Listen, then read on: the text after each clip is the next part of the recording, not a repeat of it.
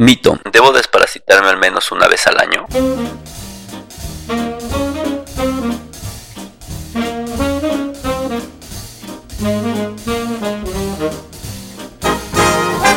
Bienvenidos al podcast de Esmi Gastro. Soy el doctor Norberto Chávez, gastroenterólogo y hepatólogo. Gracias por escuchar esta nueva emisión. En cada capítulo encontrarán respuestas reales a sus dudas en salud digestiva. Bienvenidos. La realidad es que esta es una pregunta que con mucha frecuencia me hacen muchísimos pacientes en la consulta y que me han hecho desde hace mucho tiempo, es decir, independientemente del lugar en donde de consulta, todos los pacientes tienen esa misma preocupación.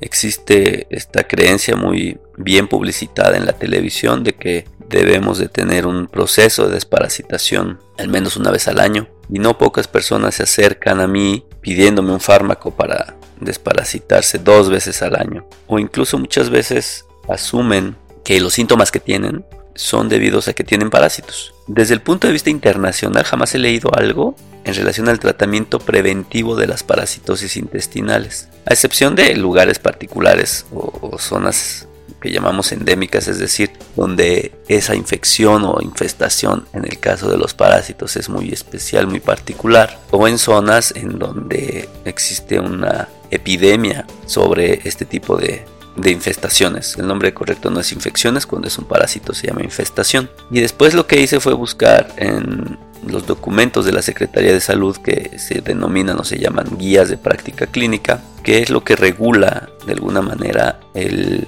comportamiento de los médicos de primer contacto, es decir, médicos generales o médicos que se encuentran en los centros de atención de salud pública en relación a múltiples enfermedades. Y bueno, la sorpresa fue que ni en las enfermedades gastrointestinales ni las infecciosas se encuentra algo relacionado a esto. Lo primero que veo es que no hay una evidencia que nos indique que haya que tratar preventivamente, es decir, profilaxis, las infestaciones o las afectaciones por parásitos. Al menos en condiciones normales o en condiciones en donde se cuentan con servicios mínimos de urbanización, en donde se tienen hábitos de higiene adecuados, en ninguno de esos escenarios me parece que haya necesidad de utilizar esto. Y mucha gente cuando me pregunta esto le explico lo mismo y la respuesta usual es, es que es muy barato. O sea, voy a la farmacia, me compro un fármaco. No sé, la verdad es que nunca los he visto en la farmacia. Nunca me acerco a esa parte del supermercado. Bueno, en realidad ni siquiera voy al supermercado, no todo, casi todo lo pido en línea. Pero pues no costará más de 100 pesos, 200 pesos. Digo, y creo que estoy inventando, creo que es hasta menos, porque pues, en genérico creo que no cuesta casi nada. Y bueno, sí, efectivamente parece ser más barato, ¿no? Eh, parece ser que si me compro una tabletita me siento mejor. Vaya, lo que compramos, y no hay que engañarnos, es compramos esta sensación de que estamos haciendo algo útil por nuestra salud. Pero ¿cuántas de las personas que se desparasitan una o dos veces al año pensando que algo le están haciendo bueno a su salud, siguen fumando, tienen sobrepeso o obesidad, son sedentarios, pasan horas en el teléfono o la televisión, que ya se sabe que son factores que afectan nuestra salud.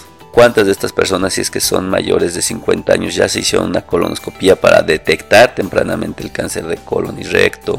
En el caso de las mujeres, todas tienen su papá Nicolau y su mastografía en orden, etc. Todas las intervenciones anteriores que les mostré, que les mencioné, todas ellas se han demostrado que mejoran la supervivencia de la gente. Y no las hacemos. Pero por otro lado, queremos comprar una tableta y pensar que ya con eso estamos haciendo algo por nuestro bien y el de nuestra familia, porque aparte se lo dan a los hijos. Entonces cuando le explico al paciente esto, cuando el paciente me responde que le cuesta 200 pesos y que ves que es un camino sin salida esta discusión y tendría que recetarle su medicamento para que se quite los parásitos y esté contento, pues aplicamos la lógica y la lógica es que se haga un estudio para ver si alguno de ellos, o todos ellos, dependiendo del interés que tenga el paciente, le busquemos parásitos en la materia fecal y si es que los tiene, tratarlos, que eso es lo normal. O sea, el uso de antibióticos, antimicóticos, antiparasitarios, profilácticos, solo está destinado a casos muy, muy, muy particulares. No se pueden tomar como subus porque y aquí está la parte que vale la pena remarcar, montón de pacientes, muchísimos pacientes después de que se toman su famoso desparasitante, llegan al consultorio con síntomas parecidos a los de intestino irritable, es decir, distensión abdominal, muchos gases, alteraciones en la materia fecal, es decir, en la forma y consistencia, etc. Esto se debe a que obviamente también los parásitos tienen una función en nuestro organismo. No estoy hablando de estas lombrices brutales, que obviamente nadie de los que esté escuchando esto tiene, ¿no? Estoy hablando de pequeños parásitos que deben de vivir en nuestro aparato digestivo y que como las bacterias y hongos que tenemos en el mismo, también tienen actividades. Entonces cuando nosotros alteramos la microbiota, la flora intestinal, pues el paciente comienza con síntomas. Si me dijeran o si me preguntaran en la consulta qué veo con más frecuencia, personas que acuden por síntomas posterior a un tratamiento de prevención, más bien a una prevención de parasitosis intestinales o pacientes con parásitos intestinales, yo creo que es mil a uno. por cada mil pacientes que veo con un efecto adverso de tomar esos medicamentos de manera de motu propio, veo un paciente que en realidad tiene un parásito. Y revisamos mm, centenas, miles de estudios en el hospital. Es rarísimo encontrarlo.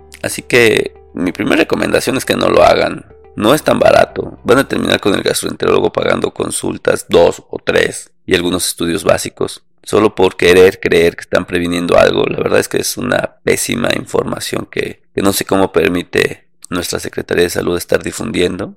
Pero bueno, se que debe haber mucho dinero de por medio. Pero pues no se dejen engañar. La verdad es que pueden tener complicaciones, no graves, eso sí seguro. Pero pues no tienen necesidad de hacerlo y mejor esfuércense echándole ganas en hacer cosas que sí efectivamente les ayudan a prevenir cosas importantes para su salud. Espero que hayas disfrutado esta emisión. Te invito a seguirme en mis redes sociales, Twitter, Facebook, Instagram, Stitcher, Spotify, YouTube, en donde me encontrarás como Es mi Gastro y descubre más información que te será de utilidad. Nos escuchamos en la siguiente edición.